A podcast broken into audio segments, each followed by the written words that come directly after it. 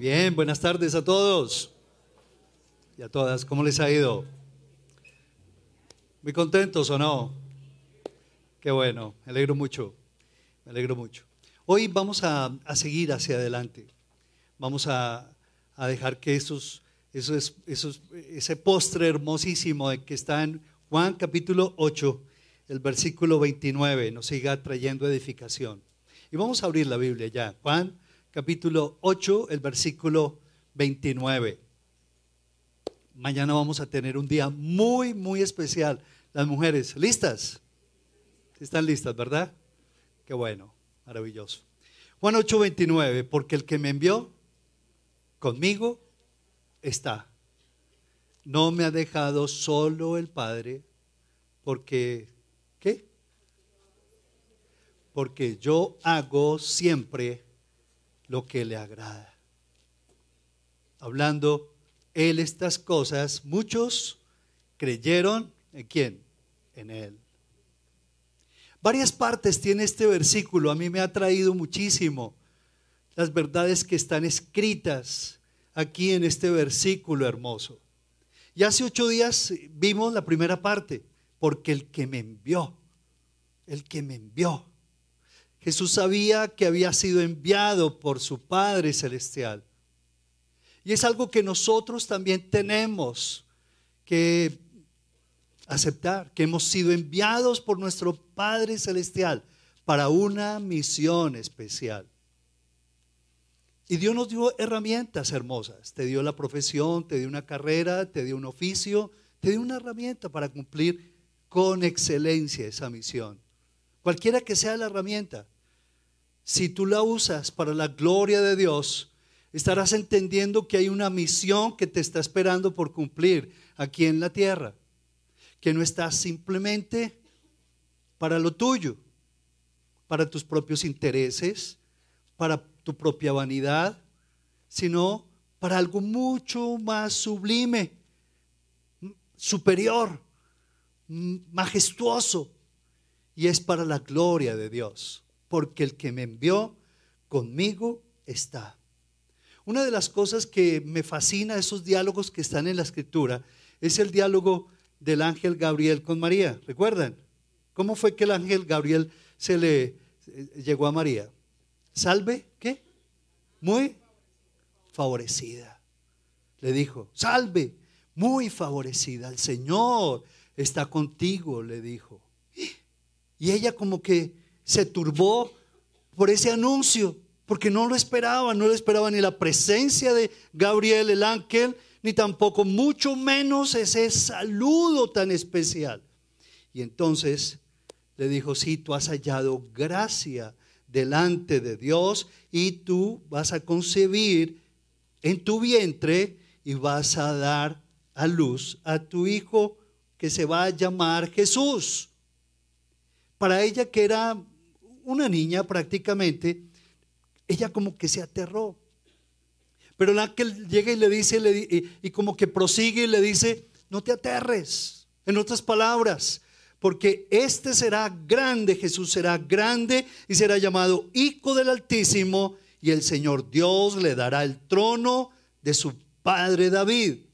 Reinará sobre la casa de Jacob para siempre y su reino no habrá y de su reino no habrá fin. Entonces María le dijo al ángel, ¿y cómo será esto? Porque pues yo, yo no tengo, no, no conozco varón, aún todavía estoy desposada, comprometida, pero todavía no hemos tenido relaciones. No conozco varón. Y respondió el ángel y le dijo, el Espíritu Santo vendrá sobre ti y el poder del Altísimo le cubrirá te cubrirá con su sombra, por lo cual también el santo ser que nacerá será llamado Hijo de Dios. Y entonces María, ¿qué, ¿qué, fue lo que le dijo? ¿Recuerdan lo que le dijo? ¿Cómo le respondió? Le está entregando el ángel a María. ¿Qué le está entregando a María? Una misión, ¿o no? Le está entregando una misión. ¿Les gusta esa misión o no? Para una mujer una misión era una misión espectacular. Por supuesto, con sus temores. ¿Cómo será esto? ¿Cómo así que el Espíritu Santo? Para ella era muy difícil pues entenderlo como para nosotros, como para cualquier ser humano. Pero inmediatamente María le dijo, he aquí,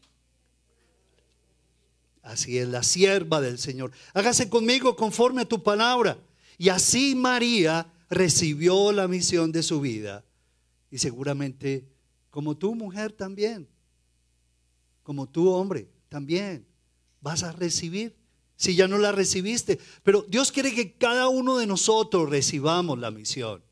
Para María no fue sencillo asumir esa misión.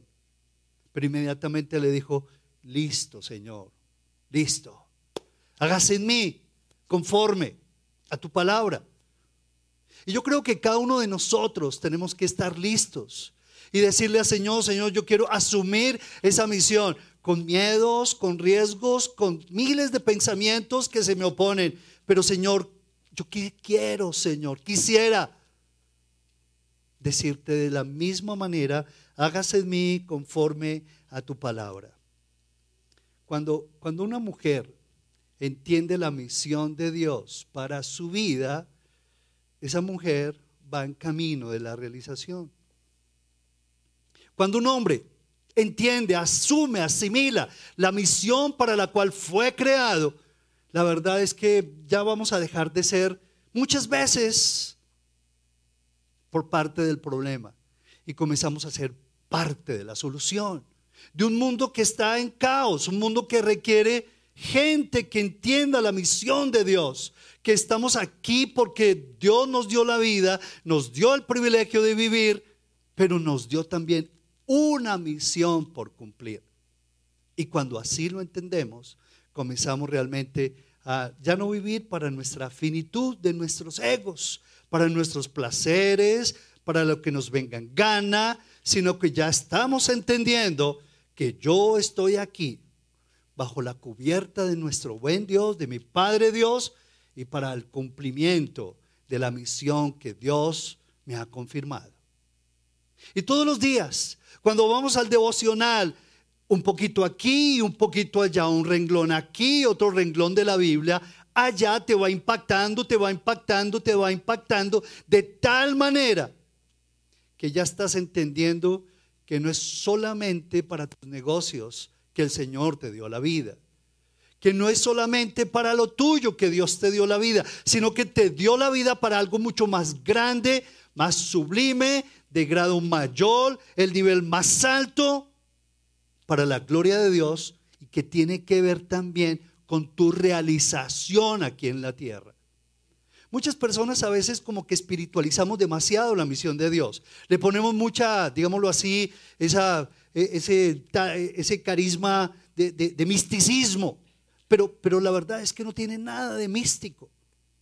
Cuando nosotros asumimos esa misión de Dios y la incorporamos día tras día y nos levantamos y recordamos por las mañanas para qué estamos vivos y nos arrodillamos antes de salir a la calle y de meternos en los asuntos, el Espíritu Santo comienza como que a avivar ese fuego de nuestra misión. Y nos lo recuerda con un versículo y con otro versículo y con un salmo aquí, con otro allá. Y me levanto de mi angustia seguramente. Me levanto aún en medio de mi depresión al cumplimiento de la misión.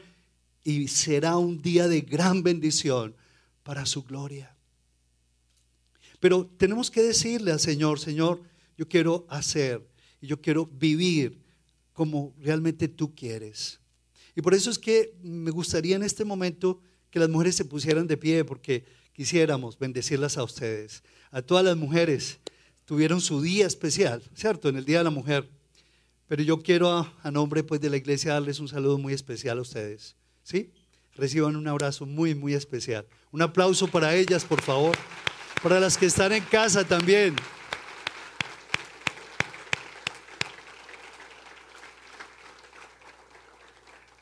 Cuando una mujer asume, recibe la misión de Dios para sus vidas, comienza el camino de una auténtica realización. Ya no está sola. Hay un abrazo eterno, intransferible, de parte de Dios para sus vidas. Y como consecuencia se vuelven hermosas para su gloria. Así es. La belleza no es solamente la de, la, de afuera, sino el ornato interno que Dios engalana, que Dios limpia, ese corazón, ese corazón que fue herido, esas emociones, ese corazón que seguramente fue o ha sido herido, quizás, gloria a Dios, ojalá que no. Pero Dios lo quiere restaurar. Y por eso yo sí quisiera que ustedes allí, todos los demás, levantáramos las manos hacia ellas y le diéramos gracias a Dios y las bendijéramos. Vamos a bendecir a estas mujeres. Padre, muchas gracias Señor porque eres tú quien con tu abrazo les comunicas, Señor, tu amor incondicional, que las restaura, que las satisface, que las fortalece, Señor. Te rogamos que en esta tarde tú las afirmes, Padre Celestial, que tú mismo, Señor, las liberes y las sanes de cualquier enfermedad y de cualquier dolencia y en el nombre de Jesús. Ningún espíritu inmundo va a molestarnos en esta tarde, en el nombre de Jesús. Y al contrario, Padre, que seas tú mismo abrazando y bendiciendo, Señor, y que cada mañana tú le sigas confirmando la misión para la cual tú les has creado. Que ellas vivan en función de ti en primer lugar que ellas, Señor, no vivan en función del hombre, sino de ti en primer lugar. Y como consecuencia, tú sigas confirmando, Señor, esa buena eh, voluntad para sus vidas, Padre. Muchas gracias, Señor, porque eres tú, Señor, engalanándolas y embelleciéndolas por dentro y por fuera y fortaleciéndolas para que ellas te vean todos los días de sus vidas. En el nombre de Jesús las bendecimos. Amén. Amén. Qué bueno. Gloria a Dios. Sí, gracias por sentarse. A Juan el Bautista le preguntaron, le preguntaron, ¿quién eres? Y eh, Juan el Bautista les dijo, sí, no, no, yo no soy, yo no soy Elías, yo no soy el profeta, yo tan solo soy una voz que clama en el desierto. Juan también sabía cuál era su misión. Él decía, no, yo no soy el Cristo, ni siquiera soy digno de, desatar la correa de su calzado. Hombres y mujeres que entendieron para qué habían sido creados. Hombres y mujeres deambulando por la vida, hoy los tenemos por todas partes, pero con corazones vacíos, aún todavía buscando para qué es la vida, cuál es mi propósito de vida, buscando un empleo aquí y allá para ganarse la vida, cuando la verdad allí, desde lo más profundo de, de su corazón, como que deben abrazar al Señor y decirle, Señor, revélame, tú para qué me creaste. Muéstrame, Dios mío. Juan el Bautista fue un hombre que entendió para qué había sido creado. Y cuando uno sabe quién es y quién no es, una, uno sabe para qué está. Y comenzamos nosotros a ser factores de alivio en medio de un mundo convulsivo, difícil de por sí. Pero cuando comenzamos a entender ese propósito de Dios, la verdad es que voy a entender para qué vivir, un por qué vivir. Y si yo tengo un por qué vivir, no importa, Dios me va a dar siempre un cómo vivir. Y pasarán miles de cosas, seguramente, cosas difíciles, cosas amargas en la vida, pero la verdad es que esa misión de Dios en tu vida se va a abrir un camino, poco a poco, poco a poco, poco a poco, se va a abrir ese camino. Algunos de ustedes dirán, no, pero eso fue con, con María, la Madre de Jesús, eso fue con Juan el Bautista y con Elías y con, bueno, todos los personajes de la escritura. Pero conmigo, ¿cuál es la misión de Dios para mi vida? Y yo quiero invitarles a que abramos la Biblia.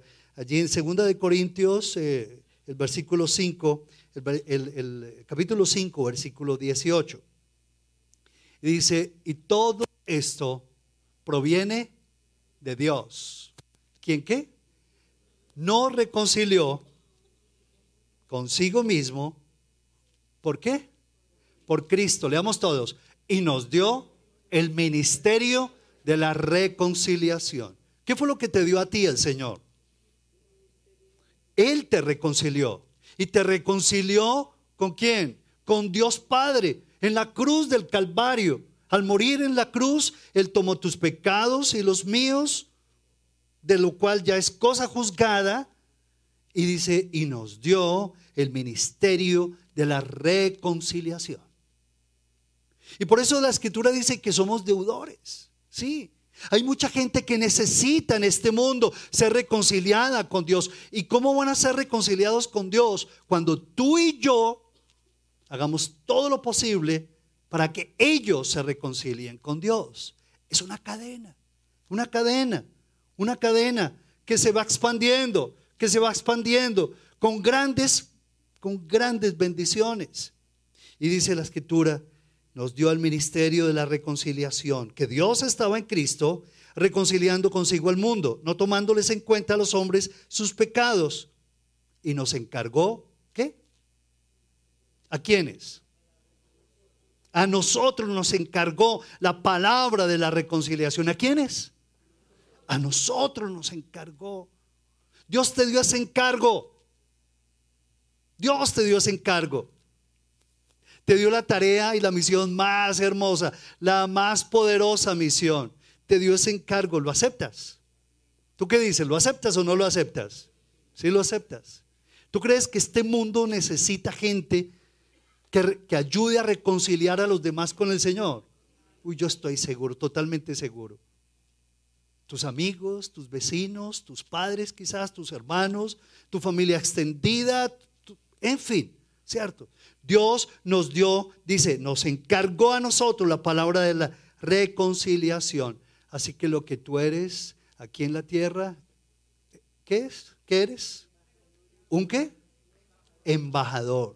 Así dice que somos embajadores en nombre de Cristo como si Dios rogase por medio de nosotros rogamos. ¿Qué? Reconcíliate con Dios. Ese es el ruego. Esa es la misión que le debemos decir a los hombres. Quizás tenemos miedo de que perdemos popularidad al hacerlo. No, pero si yo le digo a la gente que se reconcilie con Dios, me van a tomar por loco, por fanático, yo más bien me quedo callado. Si yo le digo a la gente que se reconcilie con Dios, ya no me van a invitar porque me van a ver como, como quién. ¿Cierto? Y comenzamos nosotros a, especular y a especular y a especular. Pero nos estamos perdiendo de esta tarea maravillosa. Cuando tú comienzas a hacer esa misión, a entender que eres un embajador en nombre de Cristo Jesús, muchas cosas alrededor de, de tu vida se van a arreglar. ¿Lo crees o no lo crees? Yo creo que no lo creen por esa respuesta. sí, se van a arreglar muchas cosas, se van a arreglar. Yo por lo menos he visto en muchos años en mi vida cómo Dios me resuelve y me resuelve y me resuelve y se manifiesta y se manifiesta y se manifiesta el Señor. Él ha sido bueno. Cuando yo me pongo a mirar toda esta visión tan hermosa, yo le digo, Señor, gracias Padre, porque tú, Señor, eso es, nunca me has dejado solo. Y esa es la segunda parte que vamos a ver en, este, en esta tarde. La segunda parte del versículo dice, no me ha dejado solo quién? El Padre. No me ha dejado solo el Padre. Cuando tú cultivas ese sentido, ese sentido de misión y de destino, no me ha dejado solo el Padre. Y comienza a crecer en ti esa certeza. Y comienza, comienzas a ya no depender de ti mismo. Hoy en día la gente depende de sí misma, de sus propios esfuerzos. Y hacemos por aquí, y hacemos por allá, y hacemos de más allá miles de esfuerzos en nuestra carne. Y créanlo, qué cansancio. No, ¿ustedes qué creen? Qué cansancio. Y comenzamos a ver lo que dice el profeta Salomón, que todo es vanidad y aflicción de espíritu. Así lo dice el, el sabio Salomón, ¿cierto? Todo es vanidad y aflicción de espíritu. Pero ya cuando tengo ese sentido de misión y destino, el que para el cual tú, Señor, me creaste, no para buscar el aplauso de la gente, la aceptación de la gente, sino para hacer la tarea para la cual tú me diste la vida. Y sí, yo puedo estar allí en mi oficina ganando a la gente para el Señor con mi servicio, con mi calidad, con mi liderazgo desde mi gerencia, como les hablábamos hace ocho días. Y desde allí el quirófano operando a mis pacientes, yo puedo estar haciendo la misión de Dios. Porque a través de ese servicio tan excelente, en el nombre de Jesús, yo además oro por las personas. Y les comunico la verdad del Señor. Tengo la oportunidad de tenderlos. ¿Por qué no de orar por mis pacientes? Si así lo quieren y si me lo permiten. Y comienzo yo a ver cómo el Señor es glorificado y exaltado. Y así el uno y así el otro. Y Dios comienza a, ser ese proveedor. Dios se convertirá en tu proveedor, tu Jehová Jireh. Él se va a convertir en tu patrón, el que maneja los hilos de tu provisión. No eres tú en tus fuerzas, sino que se va a convertir Dios. ¿Sí me están escuchando? Se va a convertir el Señor en tu patrón. Él te abrirá puertas que ningún hombre puede abrir. Y por más de que te, los negocios aparentemente estén mal ahora, Él es el que te está llevando por ese desierto en tus negocios, pero lo está haciendo para hablar a tu corazón, para que tú afines tu visión y para que tú asumas que estás aquí para hacer la voluntad de Dios, no para hacer tu propia voluntad. Y ahí es ahí cuando ya no dependes de ti mismo, sino de que comienzas a ver al Señor como tu Jehová Jireh, tu Dios proveedor. Y no quiere decir que tú tienes que dejar todo, abandonarlo todo e irte a predicar, como a veces pensamos, no, no es así. Ir que ya no voy a estar afanado por el que comeré, el que beberé y el cómo me vestiré, que eso es lo que se preocupa normalmente la gente.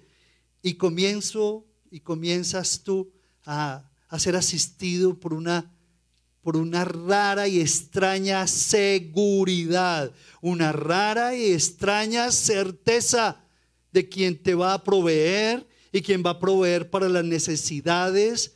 No eres tú con tu sudor de la frente, sino que es tu Dios proveedor.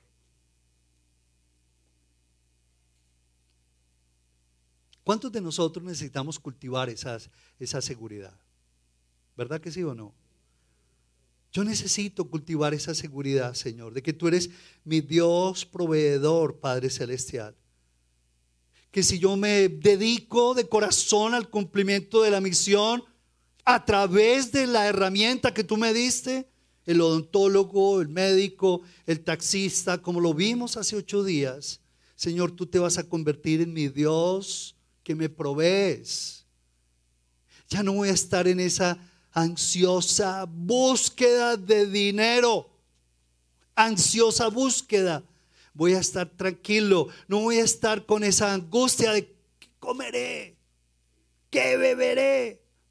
Ya no voy a estar en esa incertidumbre con la cual la gente vive todos los días.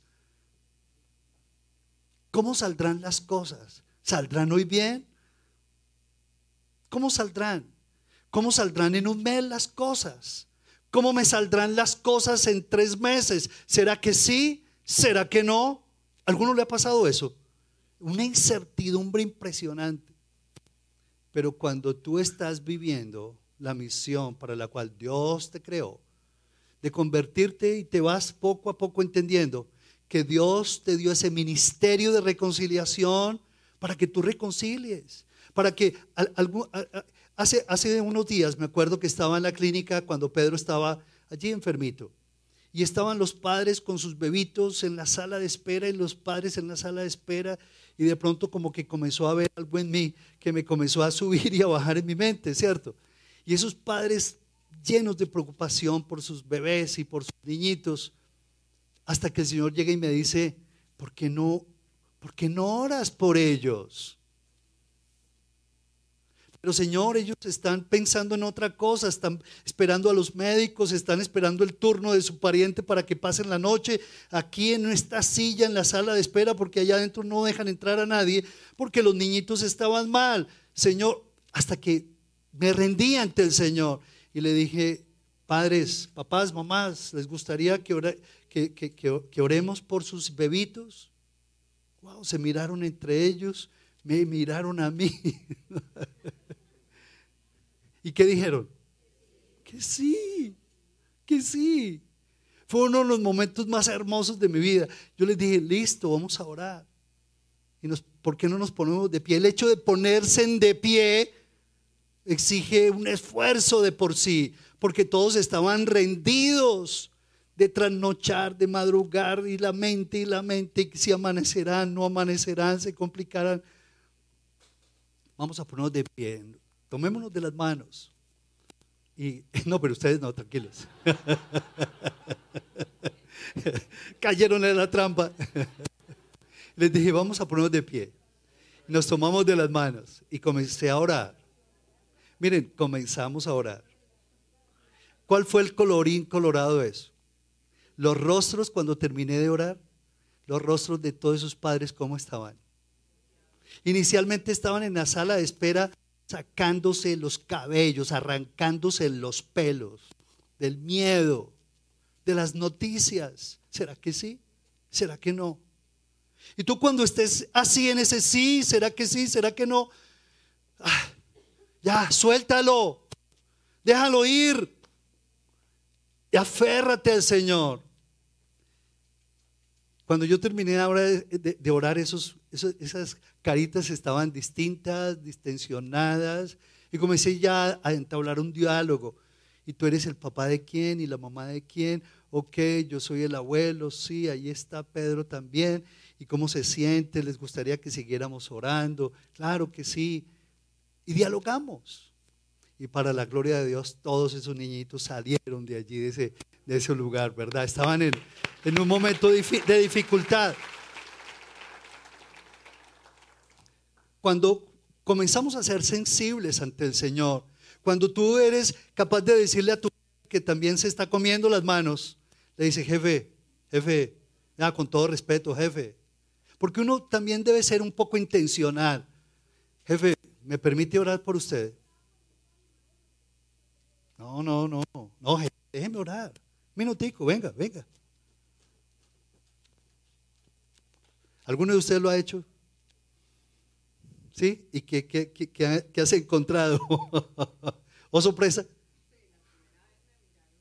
Claro. ¿Y? Eso es, eso es. Dios te creó para ser un factor de bendición aquí en este mundo. Dios te creó para ser un factor de cambio. Dios te creó, sí, para incomodar a la gente, pero para llevarlos al Señor. Sí.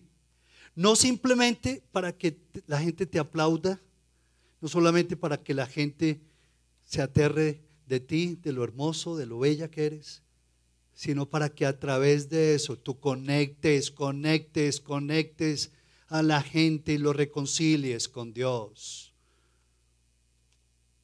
Ojalá que este versículo que acabamos de leer llegue hasta lo más profundo de tu ser.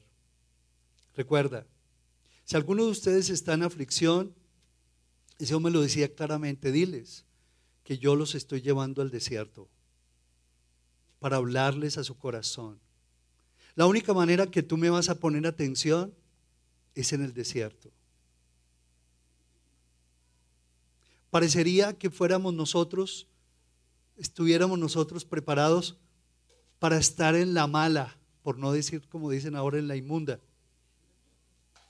para buscar a Dios. Parecería que el ser humano está como que destinado a eso. Pero Dios quiere llevarnos al desierto a fin de que hablar al corazón y que nosotros le pongamos atención y que podamos entender que todo es de Dios. ¿Qué no es de Dios? Tu ropa, tu talento, tu oficio, tu carrera, tu profesión, tu éxito, tu casa. ¿Qué es tuyo? ¿Qué es tuyo? Nada. Nada. Todo es del Señor y por lo tanto todo lo, se lo debo entregar a Dios y decirle, Señor, esto, esto es para tu gloria, es para que la gente te mire, Señor. No se quede mirando mi belleza, sino que te miren a ti, Padre. El que conmigo está. Dice, Él conmigo está. De otras palabras, de otras maneras, ¿cierto? Conmigo está. Repítelo, por favor. Él conmigo está. No me ha dejado solo el Padre. No me ha dejado solo el Padre. Y es algo que también debemos meditarlo profundamente. Quizás los hombres de tu vida te han dejado por una u otra razón. Razones ficticias, prácticamente casi todas.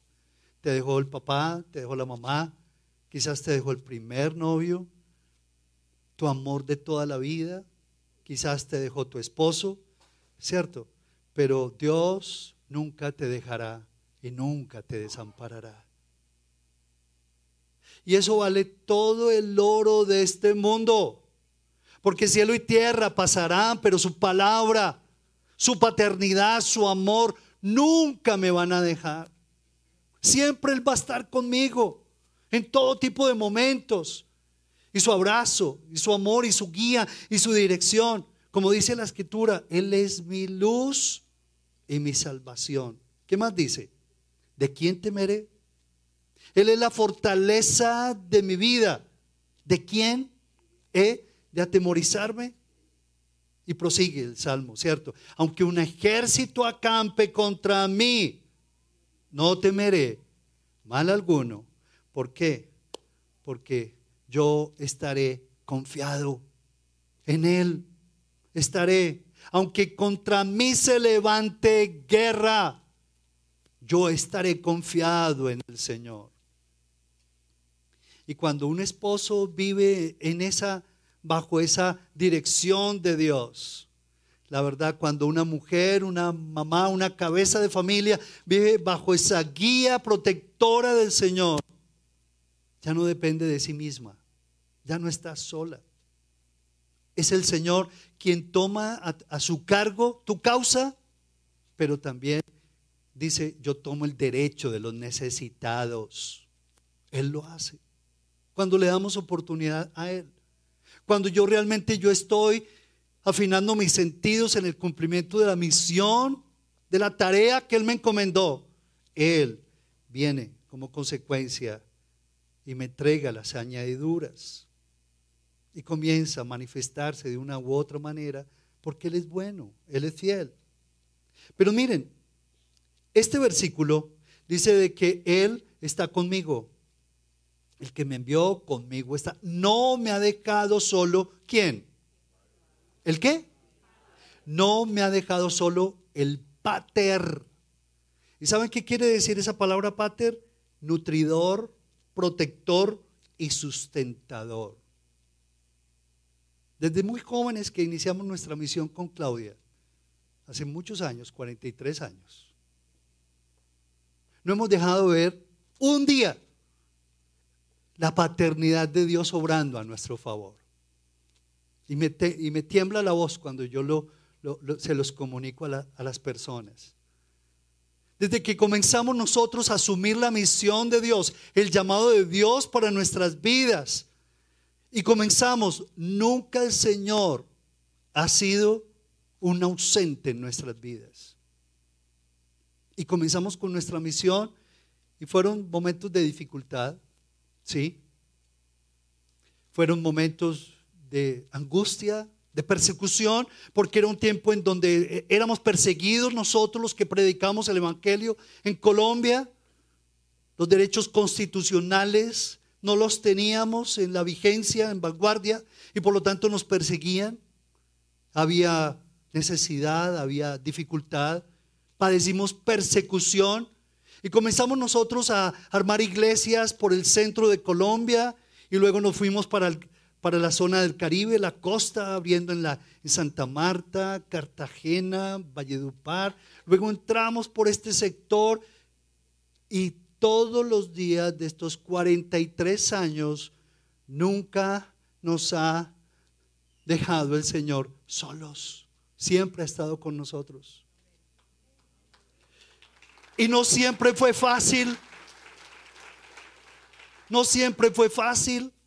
Algunos dirán, no, pero miren la sede. No, no siempre fue así. La gente, la gente conoce eh, eh, eh, la gloria, pero no quieren untarse de la historia de nuestras vidas, que fue también llena de dificultades, llena de, de vicisitudes, de desengaños también, para la postre hacernos bien como el Señor lo ha hecho todos estos años en nuestras vidas. Para su gloria, lo tengo que declarar.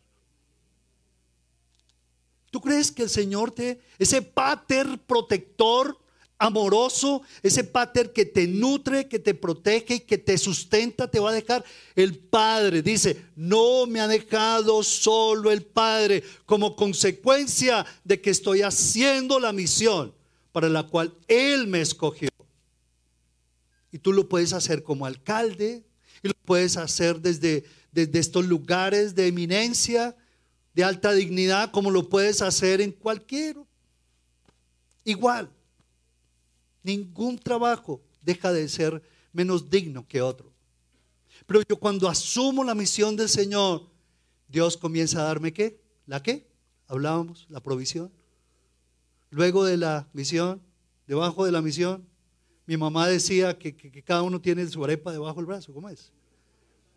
Y cuando entendemos, y cuando entendemos la misión de Dios y la asumimos, la, la misión del Señor, esta mañana habían cuántas chicas acá?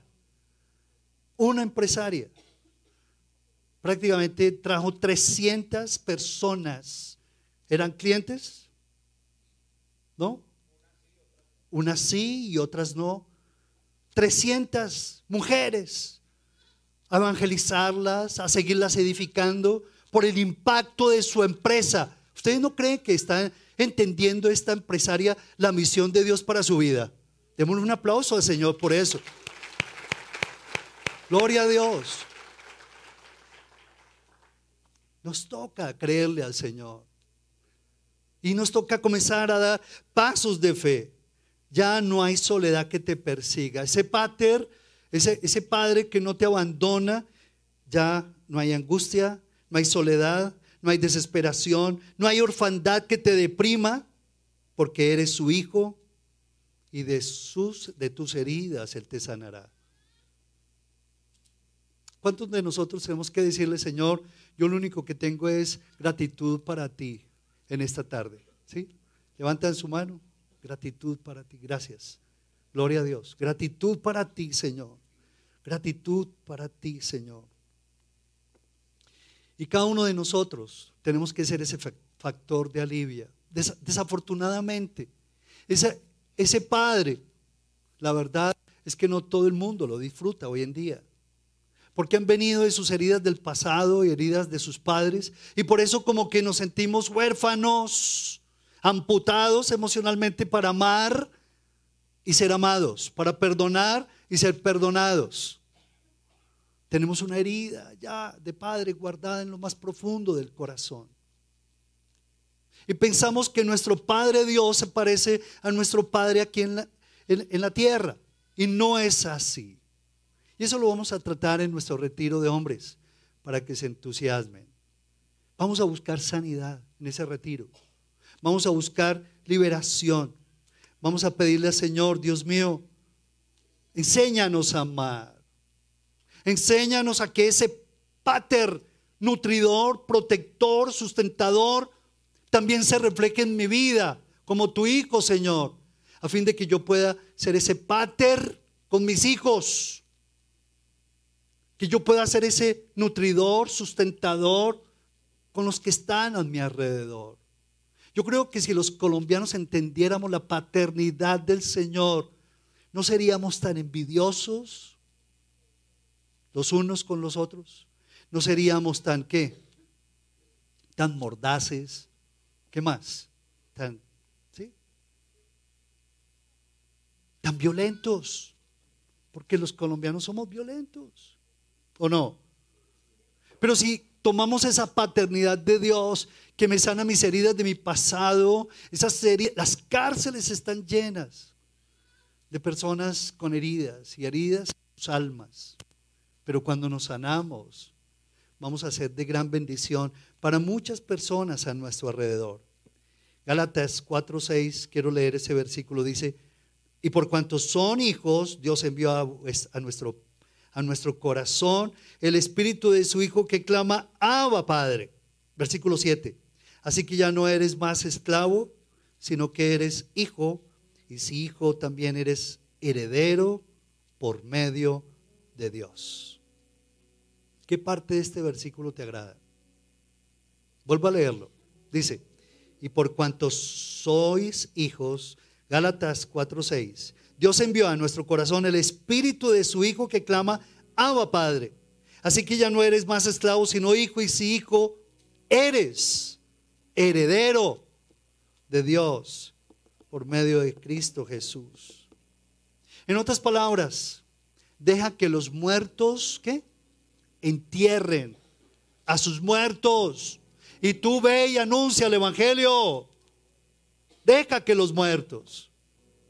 Muchos de nosotros nos aferramos a orfandades del pasado, a heridas del pasado y nos justificamos para no hacer la misión del Señor. Pero yo creo que esta Colombia necesita de más y más cristianos con testimonio en las empresas, en las instituciones, en las calles, en los barrios, en todas partes.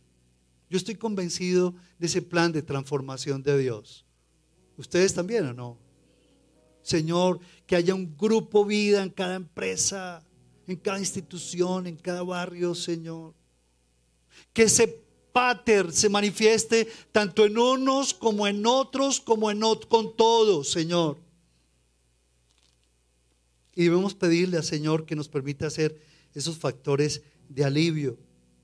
Cuando ese pater se manifiesta, entonces ya no tengo que estar mendigando. Vamos, Carlos. Se convierte en el proveedor. Sigue, Carlos. ¿Qué más? Se convierte en la seguridad. Miren, y se convierte el Señor en el guardador. Cosas que nadie nos puede brindar, esa paternidad. ¿Me recuerdan el versículo de Juan 8:29? El que el que me envió conmigo está. ¿Ya se lo aprendieron? No me ha dejado solo el Padre, porque yo hago siempre lo que él Son verdades en, en este versículo, pero son verdades que pesan demasiado. Necesitamos escuchar la afirmación de nuestro Padre todos los días. Cuando tú haces devocional todos los días, tú lo que estás haciendo es exponerte ante el amor del Señor, recibir ese pater, nutridor, sustentador, protector, te alimenta. Esa paternidad del Señor. Y esa paternidad de Dios es tu proveedor, esa paternidad se convierte en tu guardador. El Señor es el quien te nutre, quien te quien te sustenta. Y allí es cuando comienzo yo a ver cosas maravillosas. Todas las cosas viejas pasaron. ¿Sí o no? Y aquí todas son hechas nuevas. Qué bueno es saberlo. Bendito sea el Señor. Esa paternidad me llevan a ya no estar mendigando amor aquí y allá. Se los confieso. Yo mendigaba amor. Yo buscaba amor. Yo buscaba la aceptación de la gente, de una u otra manera. Pero yo me afanaba por eso. Y sufría por eso. ¿Y qué no hacía para ser aceptado, querido por la gente? Sufría por eso. Todos los seres humanos necesitamos ser aceptados y buscaba agradarle al uno y buscaba agradarle al otro y al otro y al otro. Pero así no estaba agradando a Dios. Porque el que vive agradándole al hombre deja de ser siervo de Cristo. Y comencé a buscar serle agradable al Señor. Ya el que dirán comenzó a, perder importancia, el que dirán. Y comencé a agradarle al Señor. ¿Cómo no le voy a agradar al Señor si Él es mi Padre? Y cuando Él se convierte en tu Padre, no me ha dejado solo el Padre, conmigo está, no me ha dejado el, Padre. Viene la siguiente parte del versículo. Y por eso es que yo siempre hago lo que qué? Lo que le agrada. ¿Cómo no voy a hacer siempre lo que a Él le agrada? Si todos los días disfruto de su paternidad, de su nutrición, de su protección, de su consejo, de su amor incondicional, ¿cómo no voy a agradarle a Él todos los días de mi vida? Obedecer al Señor ya no se convierte en un deber. Obedecer al Señor se convierte en qué? ¿En qué se convierte? En un placer, en una consecuencia, en mi bendición. ¿Cómo no voy a hacerlo? Y por eso fue que los discípulos lo seguían al Señor y se pusieron a dar sus vidas. No por un fanático, sino que se expusieron a dar sus vidas por aquel que les dio sentido de misión y destino, por aquel que les dio vida eterna, por aquel que les demostró su amor incondicional y que les entregó esa paternidad cuando yo vivo bajo esa cobertura, Señor, ¿cómo no te voy a obedecer, oh Dios? ¿Y qué le agrada al Padre? Porque yo hago siempre lo que le agrada. Vamos, Carlos. La paternidad de Dios es esa total cobertura. Dale, dale hacia adelante, Carlos. No me ha dejado solo el Padre. ¿Qué más? Ya no hay que soledad que te persiga. ¿Qué más? Ni orfandad que te abate porque eres que su hijo o su hija. No tienes que debatirte con esas sensaciones de tristeza y dolor. Ya no tienes por qué seguir mendigando amor. Y hoy si la gente tanto mendiga amor, wow. Pero cuando te dejes cubrir con esa paternidad, ya vas a marchar directo al cumplimiento de tu misión y esa paternidad será suficiente para ti. ¿Qué más, Carlos? Yo siempre hago lo que le agrada. Esa es mi respuesta a qué? A su amorosa paternidad. Cuando disfrutas de su paternidad, vives con la mejor motivación de hacer siempre lo que le agrada a tu Padre Dios.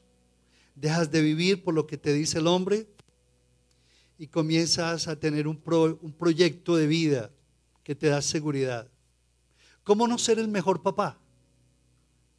Si tú estás disfrutando del mejor padre, padre de todos, ¿cómo no vas a ser el mejor papá? ¿Y cómo no vas a ser una mejor versión de esposo? Si Él mismo, su palabra nos enseña. Los esposos, dice la escritura, traten a sus esposas como vasija más frágil. Trátenlas a ellas con sabiduría. ¿Y cómo es esa sabiduría? Con anticipación e iniciativa.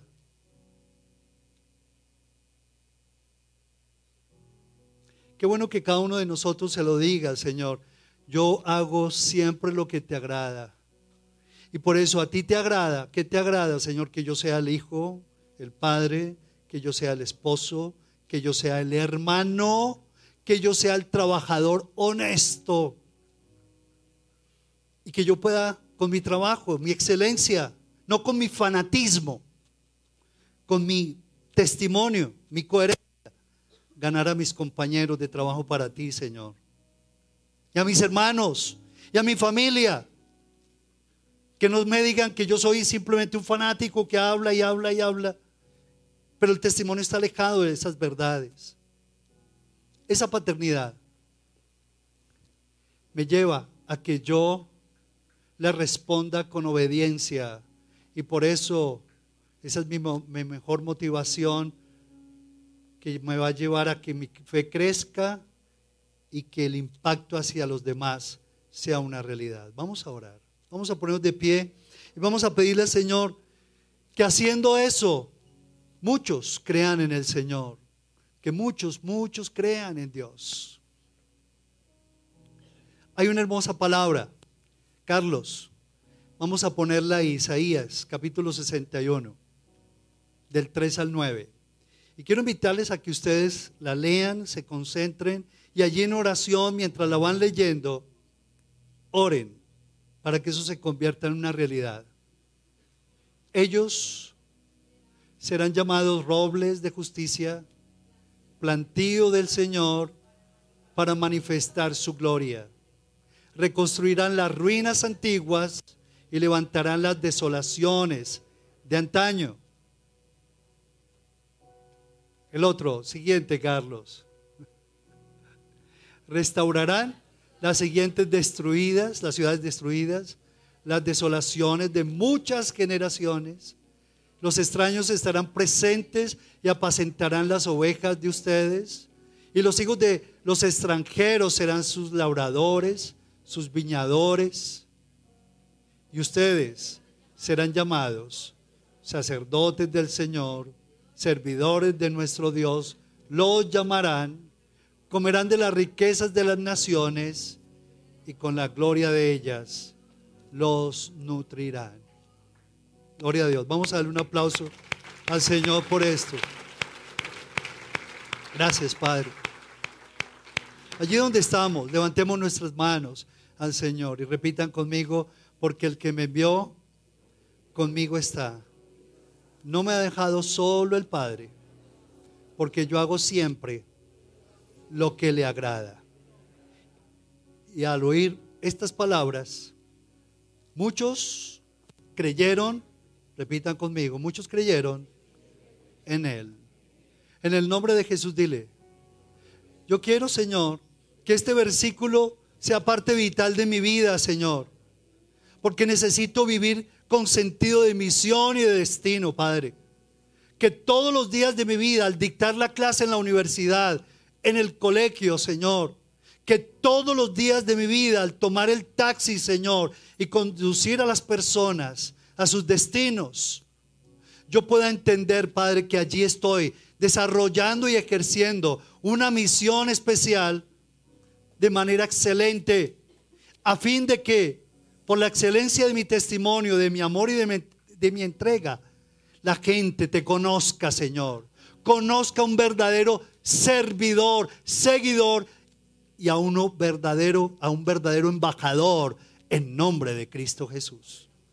Yo quiero eso, Padre. Yo quiero, Señor, que ese sentido de misión y destino, Señor, siga hacia adelante. Que cada área de mi vida, Señor, apasionadamente, Señor, viva esa misión, Padre Celestial. Algunos de ustedes están pensando que quizás es demasiado tarde, no. Para nada, este es el tiempo. Este es el tiempo para tu vida. Dile, Señor, gracias por eso, Padre. Y por eso es que yo te ruego, Señor, que tú me permitas disfrutar de tu paternidad, porque tú no me has dejado solo. Señor, a partir de hoy, Señor de la gloria, yo quiero fundamentarme en tu palabra, acrecentar mi sentido de misión y como consecuencia, Señor, crecer en la seguridad de que tú no me dejas solo, porque eres mi guardador y nada me faltará, Señor. Gracias, oh Dios, porque eres tú, Señor, el que extiende sobre mi vida tu ayuda, tu abrigo, Señor, tu sustento a diario para todas mis necesidades y las de mi familia, Señor. Y como consecuencia de disfrutar de tu paternidad, Señor, yo madrugaré todos los días con nuevas motivaciones, oh Dios, por mi relación contigo, a agradarte, a bendecirte, a hacer lo que te agrada y a ser la persona que tú quieres. Dile, Señor, que yo sea el jefe que tú quieres, que el empleado que tú quieres que yo sea. Que yo sea el hijo que honre a papá y a mamá, independiente de todo, de ese pasado. Que yo los honre, Señor. Que yo sea el esposo, la esposa, el novio, la novia. Que yo aprenda a disentir con respeto en casa. Y que en el nombre de Jesús sea un factor de alivio. Señor, que yo no me conforme con una unión entre ellos, sino que vaya buscando, Dios, unidad poderosa espiritual delante de ti, Señor, bajo tu cobertura. Gracias, Señor, porque tú conmigo estás. No me has dejado solo, Señor. Muchas gracias, Padre. Gracias porque aquí yo estoy, Señor, fruto de haber sido enviado desde el corazón tuyo, Señor, a esta tierra, para adorarte, para bendecirte, para servirte con todo mi corazón, Señor. Bendito seas, Padre. Santo, santo eres tú, Señor. Le quisiera dar un aplauso al Señor. Fuerte aplauso al Señor. Gracias, Dios. Gracias, Padre. Gracias, Señor. Gracias, Señor. Gracias, Señor.